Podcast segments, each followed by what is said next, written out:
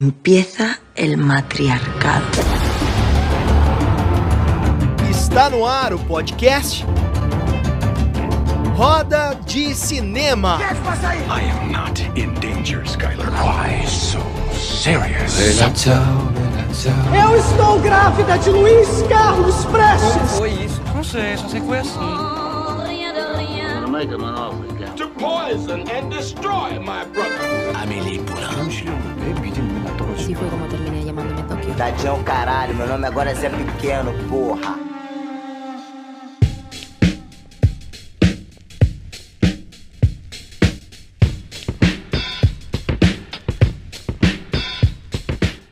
Buenas noites. Estamos começando mais um Roda de Cinema. Eu sou o Fabrício Rinaldi. Estamos aqui direto da Google Podcasts, Spotify, Breaker, Overcast, Pocket Casts, Radio Public, Anchor e agora YouTube. É isso mesmo? Para que a Débora que está aqui venha e deixe os seus olhos com aquela coisa que você fica hipnotizado. Desculpa. Cal Às vezes ficou eu falo triste, isso. viu? Cal ficou mal aqui, ó. Você Ah, fica mas- só me elogiando. Não, mas. Não, e às vezes parece um negócio meio machista. Hoje em dia, Cal, você também é lindo, tá bom?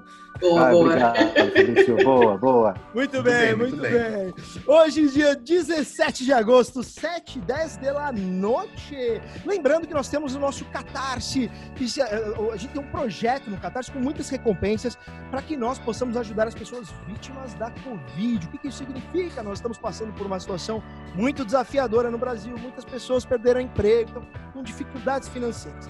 Então a gente está arrecadando valores a partir do catarse.me. Entra lá, digita Roda de Cinema, você vai cair no nosso projeto, tem a recompensa. Faça a sua contribuição mensal que a gente vai destinar para comunidades carentes a partir de cestas básicas. Ok? Entrem, gente, a gente tem que nos ajudar. Afinal, se a gente não ajuda, é difícil vir ajuda de outra forma. Vamos lá, na bancada, como sempre, hoje nós temos o tradicional. Como é gostoso ter o tradicional, né? Oh, que delícia! Nós temos ele, que é produtor cinematográfico, produziu Turma da Mônica Laços. Adoniran, meu nome é João Rubinato, ele, Cal Quintas. Oi, oi, oi, todo mundo. Feliz de estar aqui mais uma vez. O nosso convidado de hoje é bacanérrimo também. Tenho certeza que vai ser um puta papo. Cola aí com a gente. É isso aí, Cal. E olha, hoje foi o dia que encerrou a SP Cine, pra quem tá inscrevendo. O pessoal falou, pô, mas já tá ouvindo depois, você perdeu. O Cal tava malucão hoje, né, Cal? Eu tentei, Ah, eu não consegui inscrever o meu projeto, acredita? É, acontece, cara. O último dia sempre é uma loucura, o sistema fica carregado, enfim. Mas é, É. bom, pelo menos, que tá rolando esse tipo de edital, né? É muito importante que a SPCine esteja se movimentando para colocar esses editais no mercado, porque a gente sabe que da Ancine, ano passado não rolou nada, esse ano não rolou nada também, enfim. Exato. É uma questão muito importante. A SPCine pelo menos está se posicionando e está colocando esses editais no mercado, né? Pelo menos É. tem para onde a gente, pelo menos de São Paulo, se movimentar um pouco. Né? Exato, exato. Para você que faz game ou alguma coisa do gênero, ainda está aberto. Eu não sei quando você vai ouvir isso aqui, mas é, hoje, dia 17 do 8, ainda está aberto. Então vai lá, se você mexe com game, entra na SPCine. E por que, que eu estou puxando este tema? Porque é claro que hoje nós temos uma pessoa que vai nos falar muito, vai falar muito pra gente sobre captação. Mas calma que ela ainda tem que ap- apresentar a nossa integrante incrível da bancada, ela que é atriz, apresentadora, é, está- está- ela escreve o conteúdo de um canal, é, é Fabi Grossi, não é? Débora Delta, já dá oi, Debinha. Isso é, vamos aí. e aí, pessoal, sempre bom estar aqui com vocês. Vou só para complementar o que o Fabrício me apresentou, é um projeto para a Unicef, é um personagem no Instagram e eu estou roteirizando né, todo o conteúdo, está sendo bem bacana também esse processo e é sempre um prazer estar aqui. Tenho muitas perguntas para o nosso entrevistado de hoje, inclusive.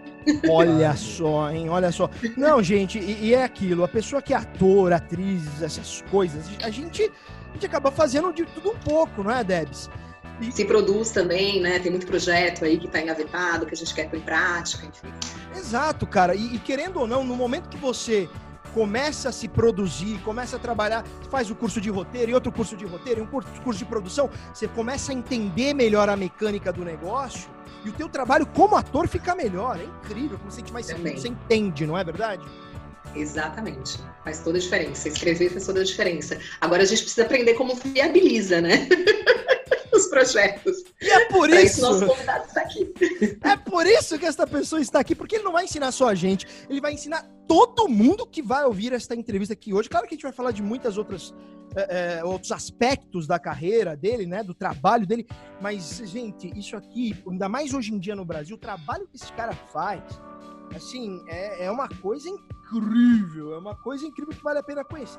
E eu estou falando desta pessoa, CEO da produtora cinematográfica San Martini Films, especializada em criação de conteúdo e arte para produções audiovisuais. Ele se destaca pelas coproduções cinematográficas com a Gavia Entertainment de Los Angeles e por seus inovadores e ousados projetos autorais no Brasil. Estou falando dele, San Martini. Boa noite, meu querido. Seja bem-vindo a este podcast. Ai, obrigado, gente. Quanto carinho. Eu tô muito estar aqui com vocês. Estou muito fã do programa. É, assim, é, é, bem didático, é muito legal, vocês trazem muita coisa é, bacana. Fala de cinema com qualidade, né?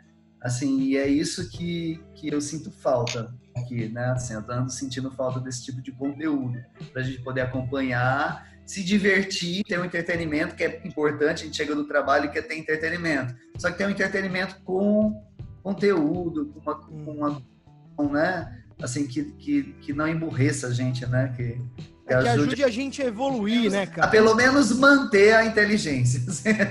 Exato, e, exato. E esse aqui tá muito bom, tá muito bom mesmo. Que Muitíssimo bom. E vamos lá. Que a à mercê de vocês, à disposição. Ah, mas que delícia, que delícia. Eu, eu, sou, eu sou a pessoa que sou, eu sou, sou um pouco bobo, tá? Então, você me diz que você faça alguma pergunta. A gente tem uma pessoa inteligente que é o Cal, a gente tem a Deb também, que é o mulher. Eu sou, eu sou um cara que. Olha só quem fala, né? Tem que ter alguém que é um pouco, né? Assim, não tem jeito. Eu vi você uma vez numa palestra minha. Eu sei que você é uma pessoa que gosta de tá lá de pesquisar o que é bom. Não, mas ele adora, ele adora autobullying também. Acho que o esporte ah, legal, do Fabrício legal. é autobullying. Então o tempo todo é Eu conheci umas pessoas assim que gostavam dessas coisas, sabe? Mas não é o caso eu falar aqui. Eu vou, opa, eu vou levar pra terapia isso, viu? Eu nunca tinha ouvido isso, um autobullying, gente. Então achei interessante isso. É o bullying politicamente correto, né, cara? É o único que a gente pode fazer hoje, né? Putz, pior que é, ninguém vai me processar. Eu posso falar o que eu quiser a Sociedade Protetora dos Fabrícios vai atrás de você. Cuidado, hein? Cuidado, cara. Bom, vamos lá, vai. Vamos, vamos começar essa bagacinha deliciosa. Uh, Martini, cara, primeiro, assim, é, tem, você, você é um cara que, que, que tem um trabalho bacana de bastidor, né? Que é um trabalho enfim, eu não vou ficar falando aqui, mas eu gostaria que você se apresentasse para as pessoas que não conhecem ainda seu trabalho e que não te conhecem. A palavra é toda sua. Vamos lá. É, meu nome é Ricardo Samartini, né? É, eu sou hoje diretor cinematográfico, mas muita gente, a maioria das pessoas me conhecem é, pelo, pelas artes plásticas e pela moda, né? Eu tive uma marca chamada San Martin e foi, ela existiu assim muito ativa durante 20 anos, já fazem seis anos que ela está ativa, porque eu venho me dedicando mais ao cinema e ao audiovisual, que é uma paixão minha, coisa desde criança mesmo. Mas assim, a princípio é isso. Eu sou, na verdade, um, uma pessoa que um brasileiro que nasceu no Mato Grosso, né? Uma fazenda. Então, é tudo que tudo que parte daquele princípio para cá, eu considero que é que é uma evolução, que é uma vantagem, né? Porque quem com 9 anos de idade criava porco, aí foi com 12, 16, 16 já estava morando na Europa e assim por diante. Então, tudo para mim é uma, é uma constante é, é, evolução natural. Eu ir buscando e nem correndo atrás de certas, é, de, de, certas é, coisas pré-determinadas. Eu fui deixando as, as novidades aparecerem, fui sendo curioso, suprindo as minhas curiosidades e ajudando a quem é curioso também a suprir as delas. E eu acho que é por isso que eu construí uma rede tão grande, onde tem aí desde de empresários multibilionários do minério a artistas das mais variadas, dos mais variados segmentos. Mas isso, é, é, é, em que momento que você se conectou com a área de cinema? Porque você tinha, você estava estabelecido na moda. Como, como que você se conectou? Sabe quando foi? Hum. Ali ainda quando eu tinha, quando eu criava porco, com nove anos de idade. E lá na fazenda não tinha como assistir cinema, então eu tinha umas revistas que falavam de cinema. Lembra de umas revistas? É, eu lembro de umas revistas quando eu era mais jovem. Década de 80, década de 90, tinha aquelas revistinhas que vinham falando do cinema, né? Sim. Então era o que, tipo, se eu quisesse saber qual era o filme bacana e tudo mais, eu ia naquela revista. E eu não podia ver o filme, eu só podia ver a revista. Uau! Né? Então é exatamente. Uh, e assim, eu fui, é, lógico, logicamente que meus pais eles, eles, eles podiam viajar e tudo mais, eu viajava com eles. Então era só no final do ano, quando a gente viajava para uma cidade, que eu poderia, que eu podia ir para o cinema assistir. Né? O primeiro filme que eu vi foi ET e aí por diante. Então, desde então que essa coisa para mim sempre foi uma, uma vontade enorme. Eu sou artista plástico autodidata, entre aspas, né? Porque minha mãe era artista plástica.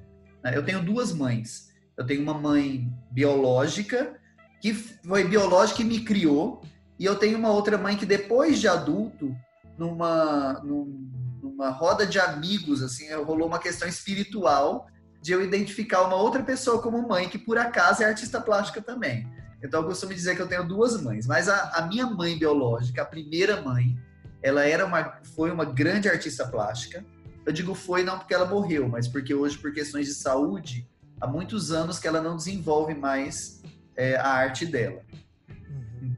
Ela foi uma grande artista plástica e eu cresci no ateliê dela, né? Mexendo com tinta, pincel, eram os meus brinquedos, né? E eu desenhava cenas que eu gostaria que fossem é, histórias contadas no Olha, cinema. Olha, cara, que legal. É. Então, aí é que nasceu o negócio, não, é, foi inevitável para mim. Eu comecei a fazer storyboard, por exemplo, sem saber o que, que eu estava fazendo. Né? Depois que eu fui conhecer, através da turma da Mônica, é, as revistas em quadrinho, e daí eu fui vendo que existia até uma forma de contar uma história no quadrinho. E foi assim. Aí, uma, tempo depois, ganhei lá uma VHS Aí fiz stop motion, comecei a botar os bonequinhos que eu fazia com barro para para brincar, para interagir. Então, isso aí tudo já era cinema, com criança. Uhum. Desde de uma forma, como eu disse, muito natural, sem nenhuma indução, sem eu estar tá, é, querendo aquilo ou buscando, ou vou ficar rico com isso, ou vai ser a maneira de eu ganhar dinheiro. Não, eu achava que eu ia ganhar dinheiro sendo fazendeiro. Era o que meu pai fazia, é assim que eu via. Né? Mas eu não virei fazendeiro, eu virei outra coisa. Cara, você vê que interessante, né? Eu tô procurando entender o que, que é. Todo mundo, a gente tá sempre numa busca infinita. Exatamente, tô nessa busca, ainda não sei o que, que é. Mas você vê que interessante, né? Que é a necessidade do ser humano de contar histórias, né? Desde a época das cavernas, é. que os caras assim, o cara fazia na caverna, na parede, né? E você, pô, você fazia stop Isso. motion. Que coisa incrível, né, cara? Que é o poder Isso. de contar uma história, né? Que e coisa maravilhosa. muita coisa, né? Com isso tudo eu vivi muita coisa, eu vi muita coisa. É, eu depois disso eu fui para muitos lugares, então de, é, eu, eu, conheci muitas culturas e, e, cada vez mais, cada vez mais que eu conheço e que eu vejo, eu sinto mais vontade de contar, eu sinto mais vontade de ajudar outras pessoas que querem contar, entendeu? Porque essa necessidade ela é latente, né? Ela é forte e eu acho que é importante que, que a pessoa consiga realizar pelo menos esse direito básico, né? De contar o que viu ou, hum. ou imaginou, né? Uhum. Não, com certeza. Debinha, acho que a gente pode ir já pro, pro, pra parte de financiamentos, que acho que é a, a parte que. Mas não sei, você que sabe, se quiser perguntar mais dele, fica à vontade, cara. Só é, eu, eu, ia pra, eu ia para essa área mesmo, até porque tem, eu tenho alguns projetos, né? E agora nessa fase que a gente está vivendo, com essa questão das, dessas dificuldades de leis, né? Cada vez menos nós temos é, tanto esse, esses processos quanto leis de incentivo mesmo. E você é conhecido, né, por atuar com essa captação que não necessariamente utiliza as leis de Isso. fomento. Como Graças que é esse Deus. trabalho? Como que funciona? É, eu acho que essa é a pergunta-chave do podcast, cara. Então, vamos lá. É, como funciona é bem complexo, porque vai de projeto para projeto, é bem relativo. Mas eu vou tentar, é, eu vou tentar sintetizar aqui da, da, maneira mais, mais prática possível eu venho, é, assim, eu falei de onde nasceu o cinema, mas aí existe aquele momento em que eu conheci o cinema de verdade e como ele acontecia, né? Então, eu tenho uma, uma grande amiga que hoje ela é a CEO da Gavia Entertainment em Los Angeles. Então, eu ainda na adolescência, ainda com o que, é, vamos dizer, com 16 para 17... Só, só uma pergunta, a Gavia ela é uma produtora em Los Angeles? É, a Gávea, ela é uma, ela é, ela faz marketplace é, é, e ela faz inserção de branding hum, em tá. É isso que ela faz, né? Ela até produz é, alguns filmes, mas muito mais na parte de pós. Ela agencia algumas obras para pós, ela agencia alguns artistas, mas muito poucos, sabe? E são, é, não, não é o foco dela. O foco dela é inserção de branding, inserção de marcas subliminar em obras, é, em obras cinematográficas. Então, já de muitos, muito tempo, eu tive o contato com a, com a Cristina Xereneta, que é, veio assim de uma forma muito muito natural para minha vida também. E a gente começou esse, esse primeiro contato por causa das artes plásticas, da moda, que eu já desenvolvia. Mesmo na adolescência, eu já estava desenvolvendo isso bem, tendo um destaque a nível mundial com isso. E num determinado momento, a gente, eu, eu revelei para ela que essa era a minha vontade. Eu estava ali, e assim mesmo, eu disse: olha, é, eu, é porque ela queria me promover muito, é, fazendo com que eu vestisse estrelas de cinema para red carpet e tudo mais, e me colocando em situações assim que foram diversas, né? Inclusive, quem me conhece aí já viu que eu vesti Angelina Jolie, Renée Zellweger, Jennifer Lopez. Eu acabei vestindo muita gente para red carpet, para eventos, para muitas outras situações, né? E nesse, nesse entremeio, eu é, revelei para ela que essa era a minha vontade e essa era a minha, a minha ânsia e dei algumas pinceladas de coisas que eu já tinha escrito e que eu já tinha é, é, projetado para o cinema. E ela, é, assim, nessa, nesse nosso contato, ela gostou e tudo mais. Eu comecei a contribuir com algumas situações, né? Comecei primeiro desenvolvendo algumas logomarcas, para algumas, algumas, algumas obras e alguns projetos que ela fazia parte. Depois comecei é, é, desenvolvendo é, storyboard e outras situações, até para outros conectados. E, e, inevitavelmente, parti para a situação de colaboração na inserção de marcas no, nos roteiros, né? Então, eu comecei a desenvolver a adaptação, não só para eles, mas para outros produtores que tinham dificuldade é, na, na, criatividade na hora de é, entender aonde colocar certo produto numa cena. Né? Aquele exemplo, tipo, eu preciso é, colocar um, uma lata de refrigerante ali. Eu vou só pôr uma lata de refrigerante na mesa e deixar ela aparecer? Não, eu tenho que criar um contexto onde aquela lata faça sentido estar naquela cena, onde ela, ela se torne parte do entretenimento e aonde ela fixe o máximo possível na memória das pessoas para que aquela marca, aquele produto tenha o seu resultado comercial. E eu, eu comecei a ter muito sucesso nisso, por quê? Porque eu já tinha a minha marca de roupa. E eu já precisava fazer marketing para o meu produto. Meu produto também era da indústria. Eu tinha a, a minha marca era alta costura, mas eu tinha certos é, produtos é, derivados da marca, como biquíni, lingerie, e outros que eram da indústria, que precisavam de marketing para sobreviver e para seguir.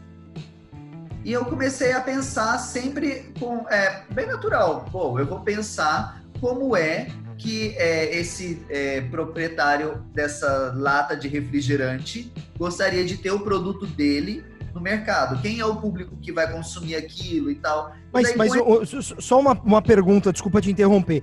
Mas é, é, primeiro tem a cena que tem uma marca, que tem uma lata. Aí, só bom, já que tem uma lata, vamos atrás de uma marca. Ou é o contrário? Tem uma marca de refrigerante que quer, não sei, quer se posicionar. É nessa posição. É nessa posição. Primeiro eu tenho o cliente, depois eu crio a cena. Como você Aí... consegue esse cliente? Porque eu queria, cadê? Vem aqui, a gente faz. A gente então, faz. É, a gente consegue o cliente, no caso, a gente conseguia, assim, é, é, lá era o contrário, tô falando lá do começo. Tá. Ela tinha o, cli o cliente, por quê? Porque a Gávea antes era em Focus Filmes. A Gávea, ela virou Gávea do tempo pra cá, mas antes ela era em Focus Filmes. Então, eles tinham cliente, tinha situação já. O negócio era agora como inserir isso. E de tanto pensar em como que eu faria se fosse no meu caso, eu faria assim. Então eu comecei, foi natural, fui pensando já dessa forma. Depois eu, eu, eu, eu comecei a ter é, alguns amigos, comecei, eu tinha muitos amigos do ramo cinematográfico, porque era minha paixão, era o que eu gostava, e eles eram todos produtores e todos vinham sempre com essa dificuldade. Sam, como é que você conseguiu financiar o seu último desfile? Ah, eu consegui porque eu trouxe a marca para dentro e eu criei produtos que. Então, por que, que você não me ajuda trazendo uma marca dessas? Aí eu ia lá conversar com a marca para ajudar meu amigo. E é nessa questão de vou ajudar o amigo. E daí a marca dizia, ok, como é que o meu produto vai estar dentro da obra dele? Aí eu ia lá, vem cá, fulaninho, vamos, vamos Não, e só, só, só um parênteses. O mais difícil é esse contato de ter um cara ali e falar, putz, eu vou sentar e conversar com a marca. Quem é a marca? E é aí que tá o, o negócio. Vou chegar nessa parte. Qualquer um pode chegar a ter esse contato. Qualquer... Mas eu vou chegar nessa parte, que é uma parte que eu vou falar sobre marketing pessoal. Boa. É o, o seu marketing pessoal que vai te abrir os caminhos para você sentar com o CEO de uma empresa e ser respeitado por ele. Boa. E fazer com que ele pare para ouvir o seu projeto. Isso é, mas isso é uma outra coisa, tá? Eu tô, eu tô aqui tentando desenhar como é que o negócio nasceu e como uhum. é que a coisa. Uhum. E aonde eu cheguei nessa. Porque é, é, é tudo meio autodidata. Essa situação, não existe um curso que me ensinou como era. Eu fui fazer. E eu fui fazer dessa forma. Eu queria ajudar meus amigos a, pro, a produzir o negócio deles, porque é, eu conseguia produzir as minhas, os meus eventos e as minhas coisas. Depois que eu fui entender que é porque a minha linha de pensamento ia do lado contrário. Eu nunca pensava primeiro na obra. Eu pensava primeiro em como vender bem para aquele cliente, para aquela pessoa que estava. Porque a minha gratidão era tão grande em ter alguém botando dinheiro no meu projeto, eu fazia de tudo. Eu vou dar um exemplo claro falando nomes. A Santana Textil, por exemplo, me patrocinou a vida inteira. Entende? Na, na moda. Toda, toda, não tinha um desfile meu que eu não colocasse uma peça com jeans da Santana Textil, porque era o produto que eles mais queriam divulgar. Então eu dava um ênfase tão grande a esse produto, não é porque eu queria só agradar a Santana Textil, é porque eu era agradecido por eles colocarem dinheiro na minha carreira. Entende? Eu viajava o mundo inteiro, eu fazia tudo por, por causa deles. Então, eu queria fazer isso, né? Aí veio outros, teve a, eh, teve a família Mansur, que entrou também. E todo, cada produto que foi aparecendo, cada coisa eu fui fazendo essa valorização. Sim, aí você tava falando do seu amigo que te chamou Sam, pô, tô com uma obra, preciso achar uma marca. Aí eu te interrompi. Isso. E daí, é, e daí foi quando eu vi que o, é, eu comecei a ver que nos projetos, na, na, nas ideias primordiais, elas não tinham. É, eles queriam ter, por exemplo, eles queriam ter a. a, a, a vamos, vamos dizer aqui, uma, uma, uma marca de carro. Eles queriam ter a BMW lá. Vou dar exemplo aqui solto, tá? Eu quero ter a BMW no meu projeto. Aí eu vou ler o projeto da pessoa. Fala de cordel, fala de sertão. Eu consigo vender um jumento, mas eu não consigo vender uma BMW. Entende? E daí, na hora que eu ficava assim, meu Deus, onde é que eu vou? Pô, mas você tem que falar para a BMW que a gente vai ajudar tantas instituições. Eles não querem saber disso. Eles querem retorno. Né? Quer retorno. Eles querem dinheiro. Eles querem saber o que, que eles ganham com aquilo, né? Então é vai para essa linha de pensamento. O que, que eu vou conseguir levar para. Por que, que a gente não adapta o seu cordel, a sua história, e bota uma situação em que tem uma pessoa muito rica que vem da cidade e que traz uma, alguma coisa. Ah, mas vai mudar minha obra inteira. E daí eu senti aquela resistência na pessoa. E foi assim que eu escrevi o meu primeiro, o meu primeiro projetinho, entende? foi quando eu senti uma resistência desse tipo e que o cliente me cobrou. E eu vi que eu não tinha como dar retorno para o cliente. Eu abandonei o cliente. Aí o cliente me retornou. E aí, aquele negócio de cinema? Como é? Que ia ter um festival lá, que ia rodar vários lugares no. Aí eu, poxa, agora eu tenho que dar resultado para a pessoa, né? E daí o que, eu fiz? Inventei um festival. Foi a primeira vez que eu fiz Olha, um cara. O videófago. Como eu ia viajar com a minha marca para vários lugares do mundo, aí eu inventei um festival, uma mostra de videoarte chamada Videófago. E falei, isso aí eu boto debaixo do braço, chego no lugar, no evento que eu fizer para minha marca, eu faço a mostra. E assim é uma forma de eu mostrar para muita gente as obras e tudo mais. Eu crio uma obra e coloco dentro e boto a marca do cliente. E criei uma obra só para o cliente. Levei e fiz isso. E comecei a entender que quando a gente desenvolvia para o cliente, e fui lembrando de como fazia-se lá na, na antiga Infocus, como eles desenvolviam o brand para o negócio. E aí eu fui fazendo desse jeito. Muito simples, nada mais do que entender o que o meu cliente precisa, entender o que a marca precisa e criar a situação exata que vai promover a marca para aquele momento da marca. Cada marca tem um momento também. Cada marca tem uma campanha anual, semestral, trimestral. Então você tem que entender que campanha é essa que eles estão fazendo e você tem que trabalhar para aquela campanha dela. Isso não vai diminuir a sua obra se você tiver criatividade, né? Porque o que importa, na verdade, assim, eu ouvi uma vez um, uma pessoa muito muito bacana da área é, perguntar assim: vocês acham que ele era dono de uma rede de, de cinemas? E você acha que eu vendo o que aqui? A gente, ah, você vende filme, você vende ingresso, você tem cinema. Não, vendo pipoca. Porque o ingresso custa uma miséria. Mas um pote de pipoca custa bem caro. E todo mundo. Para você comer pipoca, você tem que você tem que ter frisson, você tem que sentir emoção, você tem que ter muitas sensações, aí você vai comer pipoca. Aí outra coisa que eu, que eu botei na cabeça, obras elas têm que ter o mínimo de, de é, como é que eu diria?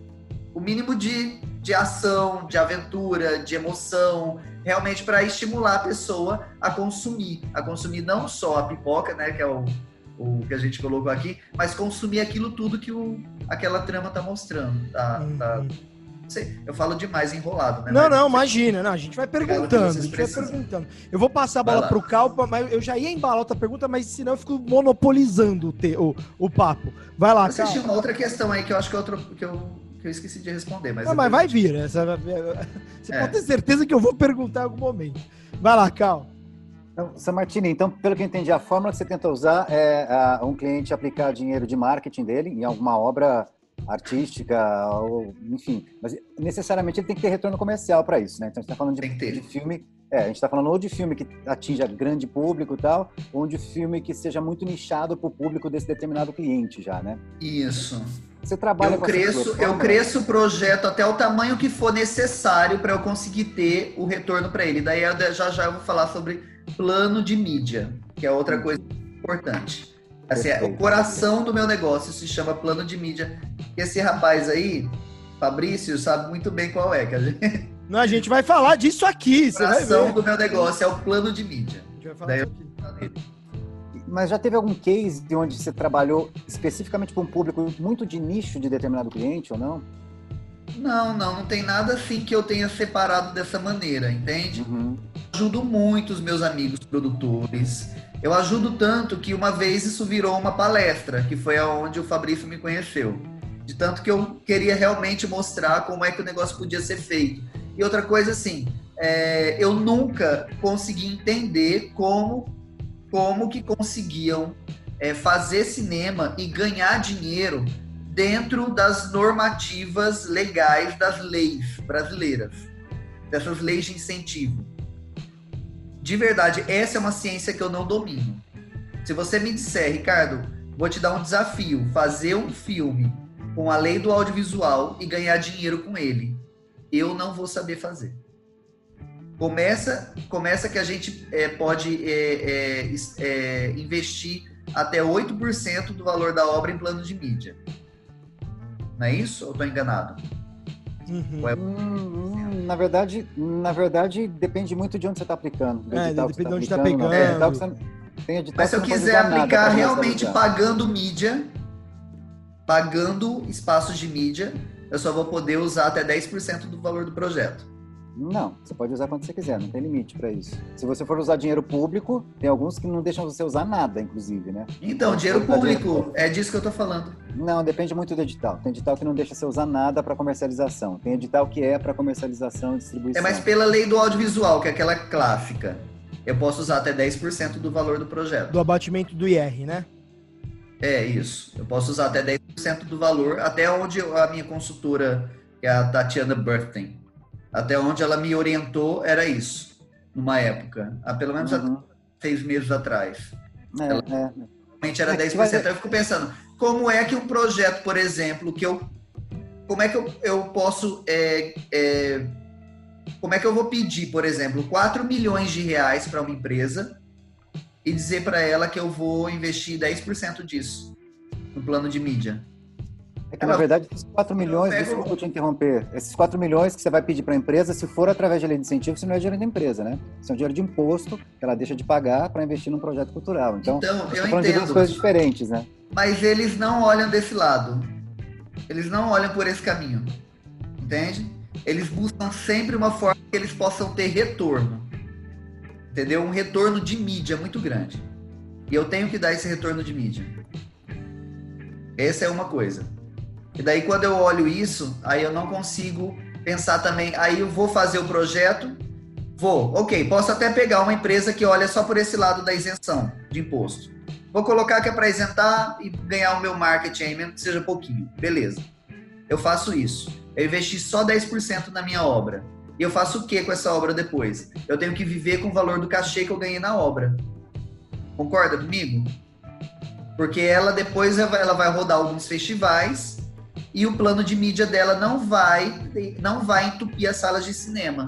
Não vai fazer as pessoas irem buscar ela nos, nos streamings para assistir porque eu não vou ter atingido ao, ao, grande público, a grande massa, com, com uma, uma, um, poder, um, poder popular suficiente para atrair gente para ver a obra. Tem isso também. Entende? Então, quando eu coloco, por exemplo, num, eu tenho em Alba, vou dar aqui como exemplo Alba. A Alba, 2 milhões e meio é só marketing. Só plano de mídia. Alba é o projeto que você produz, né? É isso. É, esse foi o que a gente não a gente não rodou esse ano por causa da pandemia, não podia juntar gente. Aí a gente voltou o, val o valor que foi aplicado pela empresa, nós voltamos para a empresa e a gente já começou a renegociar agora de novo o retorno do valor, parece que vai vir maior é, para a Alba. A empresa pegou o dinheiro para poder aplicar, investir, porque ela desaplicou um valor para colocar para a gente. Aí ela precisou reaplicar o valor com uma carta de compromisso de que retornaria quando a gente resolvesse retornar. De resolveu retornar a produção agora, ela vai reaplicar o valor novamente. E esse dinheiro é todo de marketing? Desaplicar. 2 milhões e meio é só marketing em Alba. Só Tá. plano de mídia. Mas eu digo, e, e- e o valor de produção todo? Ele vem, é, vem, vem de lei, vem. 6, 6 milhões de produção e 2 milhões e meio de marketing. 8 milhões o valor completo da obra. Entendi. Aí é onde a gente vem. Esse daí é o que é o outro forte, o que encanta mais os, os, os investidores. É o retorno de mídia, a conversão. Aí agora eu trouxe para dentro da empresa um parceiro, que é o Diogo Arcanjo.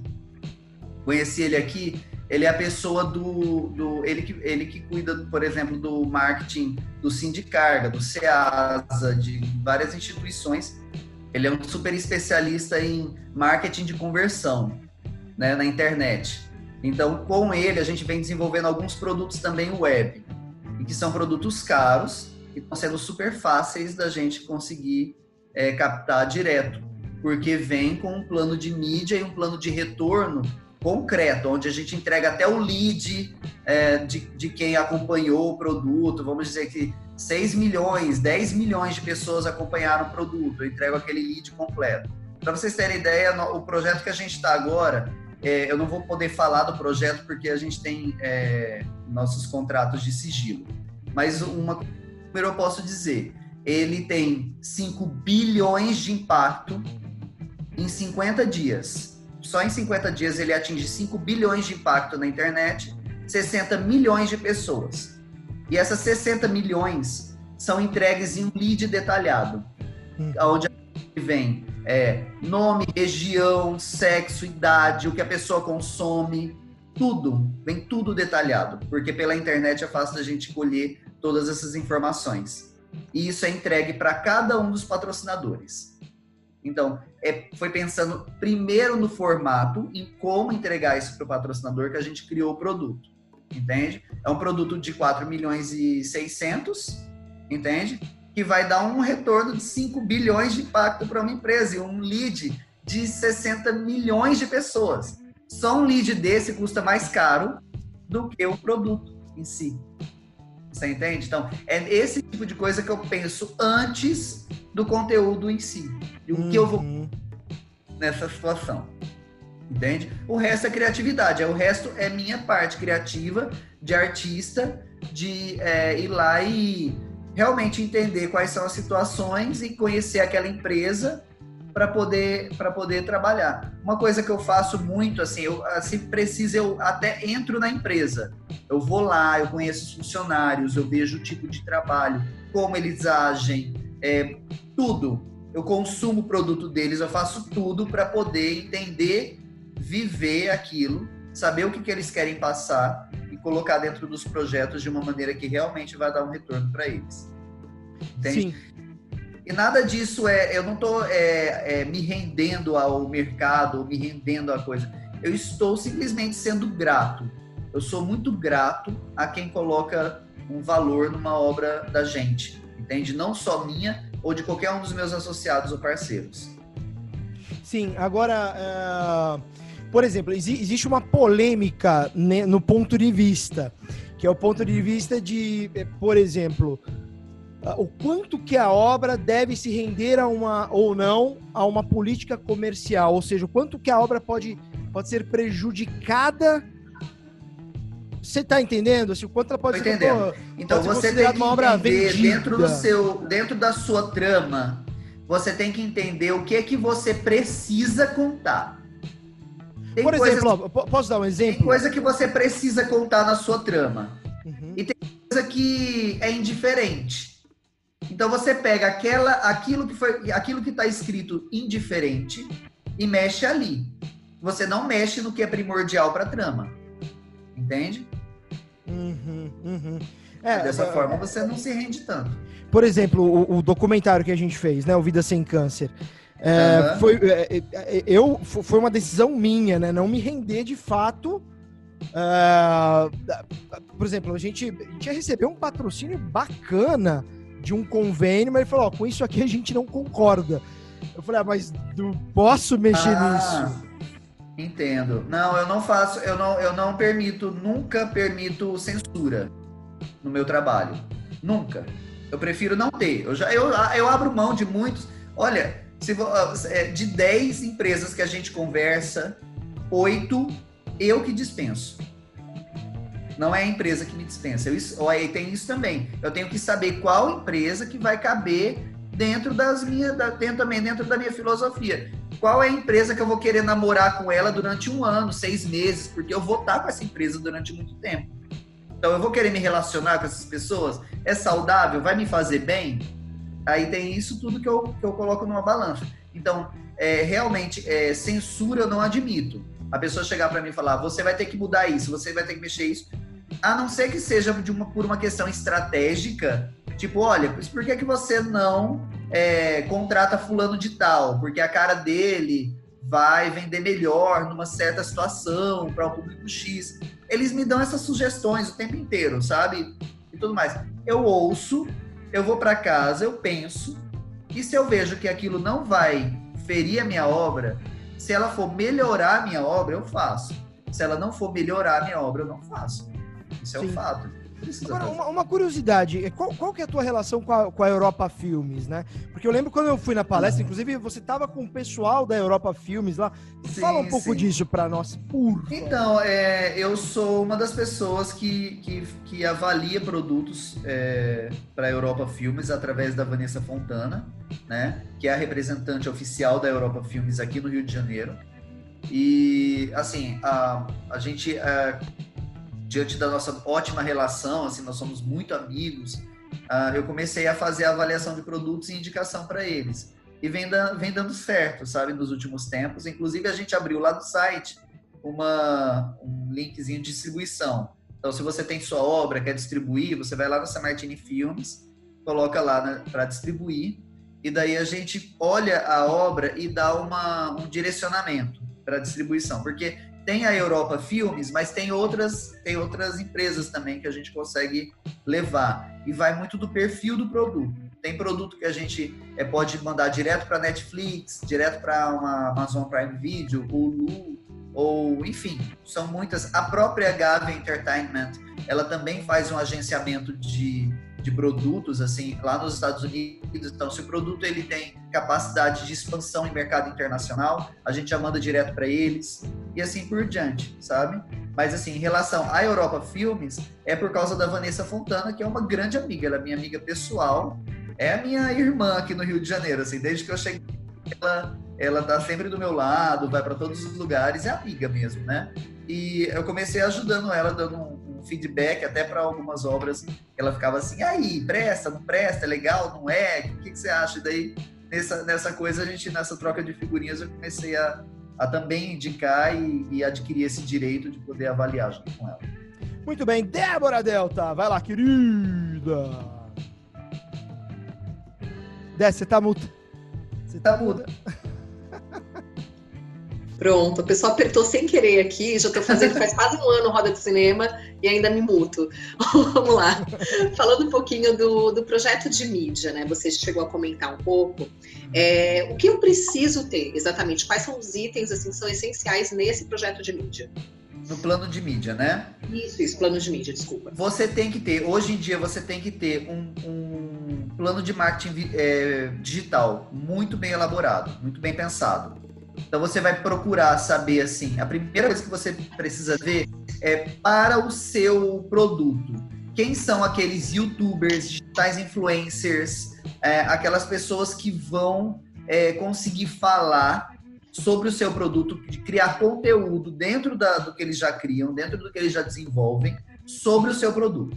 Essa é a, hoje para o audiovisual em geral, eu acho que é a, é a coisa primordial o que acontece? Um adolescente, uma pessoa mais nova que tem mais tempo de ficar na internet, eu não tenho esse tempo, tá? Mas assim, quem tem o tempo de ficar na internet, de ficar olhando as redes sociais, de ficar é, é, navegando aí pelos canais de YouTube, eles levam muito em consideração as dicas ou até mesmo a, é, as piadas feitas sobre certas produções. Eles, isso gera, cria curiosidade. E daí faz com que a pessoa vá atrás de saber que filme é aquele que que Diogo Paródias fez uma paródia sobre? Que filme é aquele que Diva Depressão falou mal? Tá entendendo como é? É um falar mal proposital. É uma é um fazer uma paródia proposital. É um, aí vem um, um aí tem aqueles mais de cinema que tudo bem, tem o pipocando, aí nerd, não sei o que, que falam sobre cinema, legal. Mas dependendo do seu produto e o público que você quer atingir, aí você tem que escolher quem são esses influencers. Essa é a primeira, é uma das primeiras coisas que eu olho, né? A, a segunda é quem é, na, agora a gente está pensando como é que vai fazer isso, mas eu, faz, eu sempre promovo um evento para qualquer coisa que eu vou lançar. Isso vem da moda. Na moda eu quero lançar uma nova coleção, eu faço um evento e chamo muitas pessoas influentes para esse evento, porque quem vai no evento chama a atenção de outras pessoas e de outras e de outras, né? Então, quem são aqueles, aqueles é, é, é, formadores de opinião que eu vou convidar para o meu evento? E aí você vai buscar isso de acordo com o seu público também. Eu contrato, às vezes, até especialistas em certos públicos, tipo a Cinnamon, que é uma empresa é, lá é, é, de São Paulo que desenvolve. bom, já, já, já trabalhou com a Sony Pictures, fazendo, promovendo eventos e obras da Sony Pictures no Brasil é, promoveu os eventos de lançamento de Carandiru, de Tropa de Elite, de não sei o que, eles fazem muito isso, né? Então, às vezes eu procuro eles para só contrato uma, um item simples deles, que é a lista de convidados. Olha, o meu evento é assim, o meu projeto é esse, eu preciso de uma lista de convidados com a cara do projeto. Eles são especialistas, me mandam aquela lista de convidados. É a segunda coisa que eu faço. Então, depois que eu tenho essas duas coisas, eu começo a ter um norte para minha para meu para o meu plano de mídia.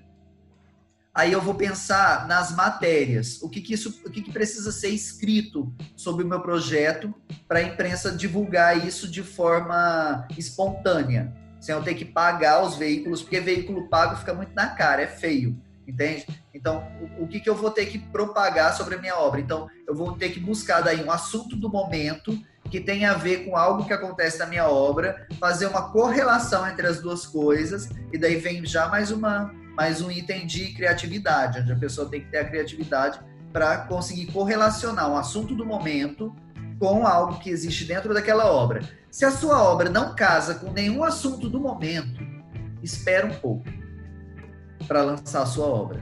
Aí quando ela estiver casando com algum assunto do momento, aí você vai e coloca ela no mercado.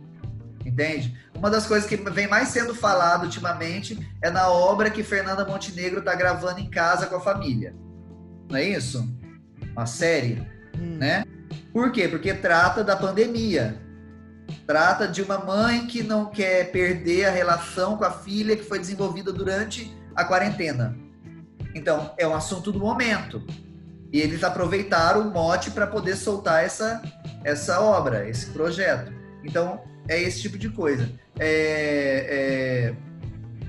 Bom, uma das. A outra coisa é a agência, que a agência, eu, eu, eu busco agências que tem a ver também com. Tem, é, tem várias agências de publicidade que podem é, soltar a mídia do meu produto em alguns veículos, em alguns lugares. Isso que eu ia né? perguntar, você tem a relação desses veículos que você vai vai colocar, porque isso é uma assessoria de imprensa, né, praticamente, que faz esse serviço. E, Você... é, e a assessoria de imprensa é um item, um item do produto. E daí é aquilo que eu ia falar, a agência que vai cuidar da assessoria de imprensa nem sempre pode ser a mesma. Então, outra coisa que o produtor cinematográfico ele tem que aprender é que nós não somos trupe de circo. A gente não precisa ser os mesmos o tempo inteiro em todos os projetos. Você pode ter uma ótima relação entre seus amigos, mas você não precisa estar atrelado, vinculado 100% a eles em todos os projetos. Porque tem é, profissional que funciona para um projeto de uma certa temática e tem profissional que não funciona para um de uma outra temática. Ah, isso, isso aí é aplicado 100% para assessoria de imprensa. O mesmo assessor de imprensa que vai cuidar de uma obra dramática, que fala de violência ou de uma questão social, não pode ser o mesmo assessor de imprensa que vai cuidar da minha obra de comédia. Entende? Tem, distintos, eles, eles dialogam com veículos completamente diferentes. Entende? Então, essa é outra, outra coisa que deve ser feita. Você tem que escolher bem quem vai cuidar da sua assessoria de imprensa e saber se ele é um profissional gabaritado e, e pronto para aquele segmento. E daí você vai trabalhar os textos e tudo mais de acordo com aquele segmento que você está tá fazendo. Tá certo? Aí tem aqueles veículos básicos que você tem que sempre prestar atenção que é necessário, né? Tipo uma matériazinha no Fantástico, não faz mal para ninguém, né? Você tem que saber quanto isso custa colocar no seu projeto. Mas isso é aquela coisa, vai do tamanho do projeto. É, eu, eu, eu, ultimamente, estou procurando trabalhar com projetos que conseguem, é, conseguem é, é, abrigar esse tipo de ação que é mais cara, né? Projetos que não conseguem abrigar essas ações mais caras, aí você tem que pensar no, em outras estratégias, mas tem muitas dentro do dentro do, do dentro do que a gente tem hoje, né? E uh, ultimamente eu estou muito ligado nessa questão de marketing de conversão. Eu virei, eu tô meio que pesquisador disso. Botei um sócio na empresa só porque ele é especialista nisso, entende? É, eu acho que o marketing de conversão hoje e como ele é feito e como ele pode ser trabalhado e essa coisa de entrega de lead, tudo, mais, tudo isso é muito importante. Mas uh, um profissional de marketing de conversão ele também vai te ajudar muito a, a atingir o público de acordo com, com os uhum. veículos para poder colocar a sua, sua coisa lá dentro. É, hoje, por exemplo, a gente está numa fase aqui né, no Vida Sem Câncer de que a gente vai estar tá na Amazon em setembro, a gente já está no Now, uhum. durante esse mês a gente vai estar tá no YouTube Filmes, na Apple TV, enfim. E um dos pontos que eu estou conversando com, com o investidor, porque esse investidor ele veio de Portugal, enfim, a gente construiu dessa forma, é, é justamente uma estratégia de marketing para divulgar, porque a, a, os, os streamings. É eles, importante. É, eles funcionam de duas formas. Ou você coloca no streaming e ganha com a licença que você é, tá vendendo, mas isso, por exemplo, se eu sou um produtor do Breaking Bad, eu vou ganhar uma grana bacana pra ter lá. Mas se eu não sou, se eu sou o Fabrício Quinaldo, sou desconhecido ainda. Você tem que fazer É. o seu marketing. É, eu, eu, eu- na verdade, o streaming, de duas uma, ele não vai querer, ele vai falar, não, não, não conheço, não, não, não vou pagar para licenciar esse produto para colocar aqui. Ou com a Amazon, que é um acordo que você faz por visualização, né? E aí a gente, obviamente, tem interesse em que esse produto seja bem divulgado, até porque a gente tem um conteúdo muito bom e, e os especialistas que deram entrevista pra gente, eles são especialistas com Posso muitos te cortar? Pode. Você pode. é, você falou em duas opções. Ou você tem um produto que já é desejado e, a, e o streaming vai pagar tal para ter. Você pode fazer o seu produto ficar desejado. É aí que eu ia chegar. Como investir num plano de mídia bom, você faz logo um do seu produto, faz ele, ele ser falado em alguns lugares. Aí, para isso, se o seu produto está pronto, eu aconselharia você a fazer uma coletiva com a imprensa, entendeu? Servir lá alguma coisa para eles, oferecer algo para eles estarem lá de alguma maneira, com retorno. Eu, é, tem, é, teve, tem, tem projetos da gente aqui, que eu não posso ainda falar quais são, onde a gente é, oferece até uma espécie de coprodução, coparticipação no faturamento para alguns integrantes da imprensa, para que eles permaneçam, façam parte e ajudem a divulgar o projeto incessantemente, porque eles estão ganhando no resultado. São embaixadores, né? Como se fossem Eu embaixadores tô falando de marca. 0, vírgula alguma coisa por cento, entende? Mas eles estão ganhando algo com aquilo, eles fazem parte daquilo. E isso é bem diferente de tudo que a gente conhece em Isso é audiovisual no Ricardo Brasil. Samartini. Não, mas é, porque isso, isso é diferente. É porque ó, a- as, boas, as boas ideias elas nascem da necessidade. Às vezes a gente não tem. Eu tenho aqui 100 mil reais para pagar um integrante da imprensa, um assessor de imprensa. Não tem esse dinheiro aqui na mão agora, não vai ter.